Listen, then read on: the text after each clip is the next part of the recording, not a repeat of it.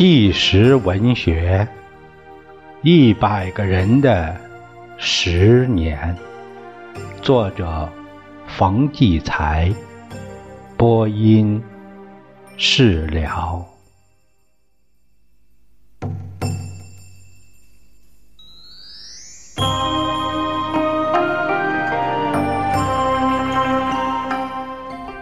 最近。我在报上看到一位年轻人责问我们这些右派：“你们当时为什么不站出来反抗我们？”我真想对他说：“如果现在把你放在老虎笼子里，你恐怕是第一个尿裤子的吧？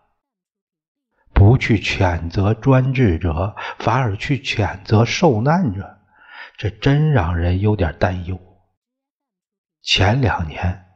我不再担心中国再会发生文革的可能，现在不了，样板戏又唱起来了，毛主席又尊为神了，金光大道的作者也要讨个公道了。当历史的曲直不分，就有返回来重演的可能，不然你写这本书干什么呀？整个文革期间，我就像个玩具，人家来了兴趣的时候，也就是搞运动时拿我耍一耍，玩腻了丢一边，没人理，也没人管。一九六九年闹着针对苏联的备战大疏散，街道居委会要把我遣送到安徽老家，实际上。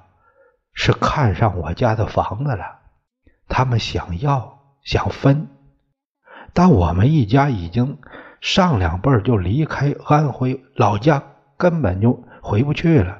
他们就想个法以干部下放为借口，把我老婆下放到西郊区一个村我算家属随迁。我有在那农场干活的底子。干活不吃力，农村搞运动也比较松，我反而惬意多了。常常躺在农场炕上看看闲书，门外有鸡啼猪哼，窗前鸟叫蝉鸣。虽然粗茶淡饭，更有菜青书香。此处岂非桃源吗？我不是那陶渊明吗？居然过上一段田园生活了，既能如此，一生也罢。你说这真是一个知识分子的思想境界吗？一九七三年又闹着下放干部返城，举家回迁。我因为是极右的右派。报户口又好费了一番周折，报上户口因为没有档案，还是无业游民，生活依然靠着爱人。哎，算什么男人？不残不废，半辈子靠老婆养着。那些年又折腾的家里一贫如洗，本来家里也是物少书多。一九六八年。十三大柜子的古书被红卫兵抄走，堆在学校的地下室里。这些书都是我父亲的宝贝，真本善本，自不必说，名贵碑帖不胜枚举。地下室很潮，书多的霉烂了。地下室紧挨着厕所，古书纸软，学生们上厕所。进来撕一叠就当手纸用，书全毁了。什么有辱斯文？要是有斯文，哪来的文革呀？斯文是什么？是五千年的文明吗？你怎么不想想，一个五千年文明的国家，为什么下了文革这么一个既野蛮又荒唐的答案来呢？文革结束前的日子最难熬。我感觉真像文革没完没了要进行下去一样。不是说黎明前的黑暗最黑最长吗？当时邓小平复出，政协开始恢复了一点文史方面的工作。政协知道我的情况，就叫我去帮忙查资料、抄抄写写、跑跑腿、送个信儿，一个月给二十块钱。总算做点有报酬的事儿了，心里美滋滋的。有一天，我骑车给人送信，看到新华书店的牌子，忽然想到了一九四九年上海三联书店招人，三四千人报考，我考了第一名，而且因为工作优秀，被调到北京三联的总店，后来搞三反五反。燕京大学老教师都被反掉了，我被三联书店推荐去燕京大学教书。那时候只有二十六岁呀，谁年轻时不是踌躇满志、胸怀远大呢？但后来有的财前力薄，停住了；有的自甘堕落，放弃了。可是我呢？我不正兴冲冲干着自己的事业吗？到底为什么被打翻下来？虽说反右是灾难，但别人或是好提意见，祸从口出，或是积极参与，搬石头砸自己的脚，自讨苦吃。可是我这根本没沾边的一点事儿，一张大字报没贴，一句批评的话没说。究竟是谁一把揪住我，把我扔进井里，又丢了一块石头再盖上盖把我搞得这么惨，也把我爱人搞得这么惨，我却一直蒙在鼓里。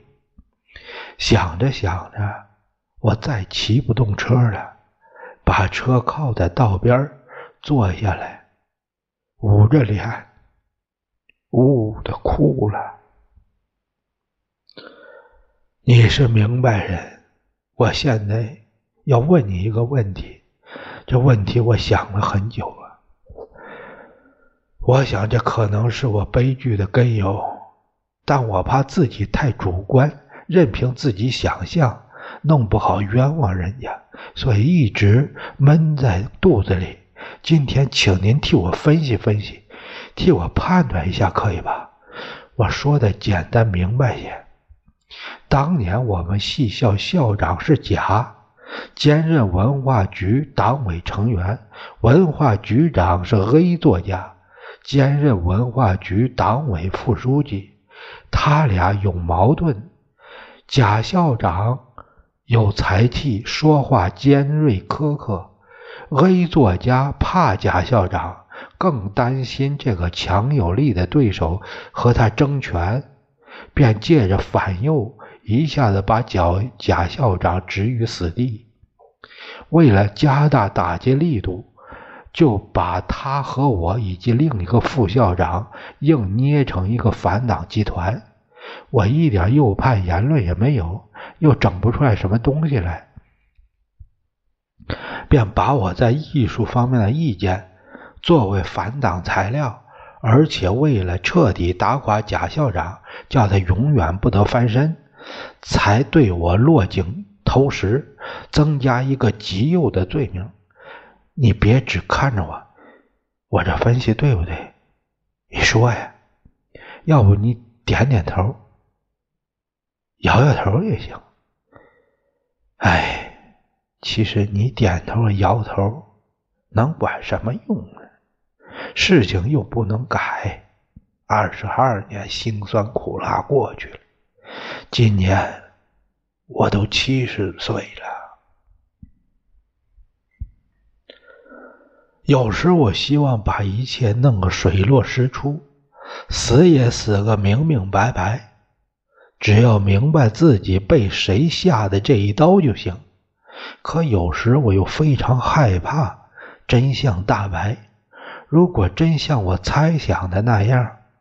我不成为人家权力斗争的一个可怜的牺牲品了吗？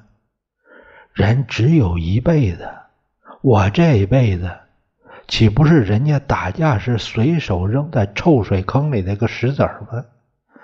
凭什么我这么惨呢？想到这里，我真想再一次自杀。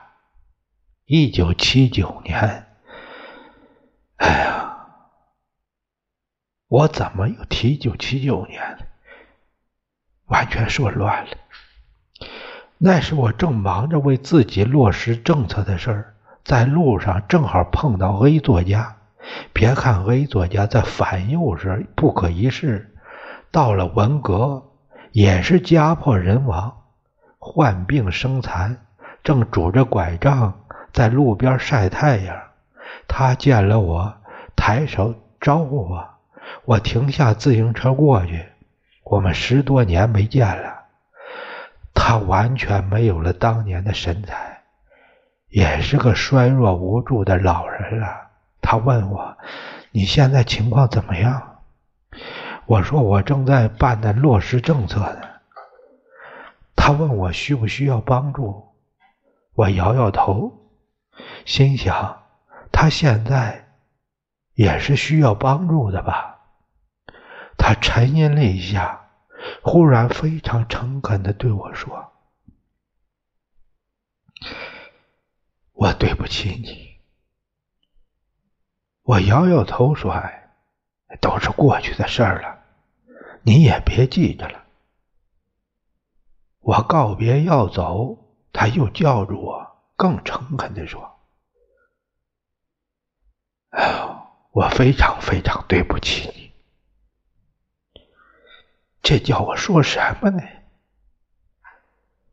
前不久，B 作家也托人带信儿给我，说他不好意思见我，但他要对我说声对不起。带信的人说，B 作家还强调他是十分郑重的。说实话，当我听到这诚恳的。发自心底的道歉的时候，我心头一热，真有点感动。搞艺术的人嘛，总是有这爱感动而让感动所蒙蔽。可是等我静下来，看着我那年近八十、饱经沧桑、早已熬白了头发的爱人。就忽然想气冲冲的对他们说：“你们一句对不起，就能了结我这二十年吗？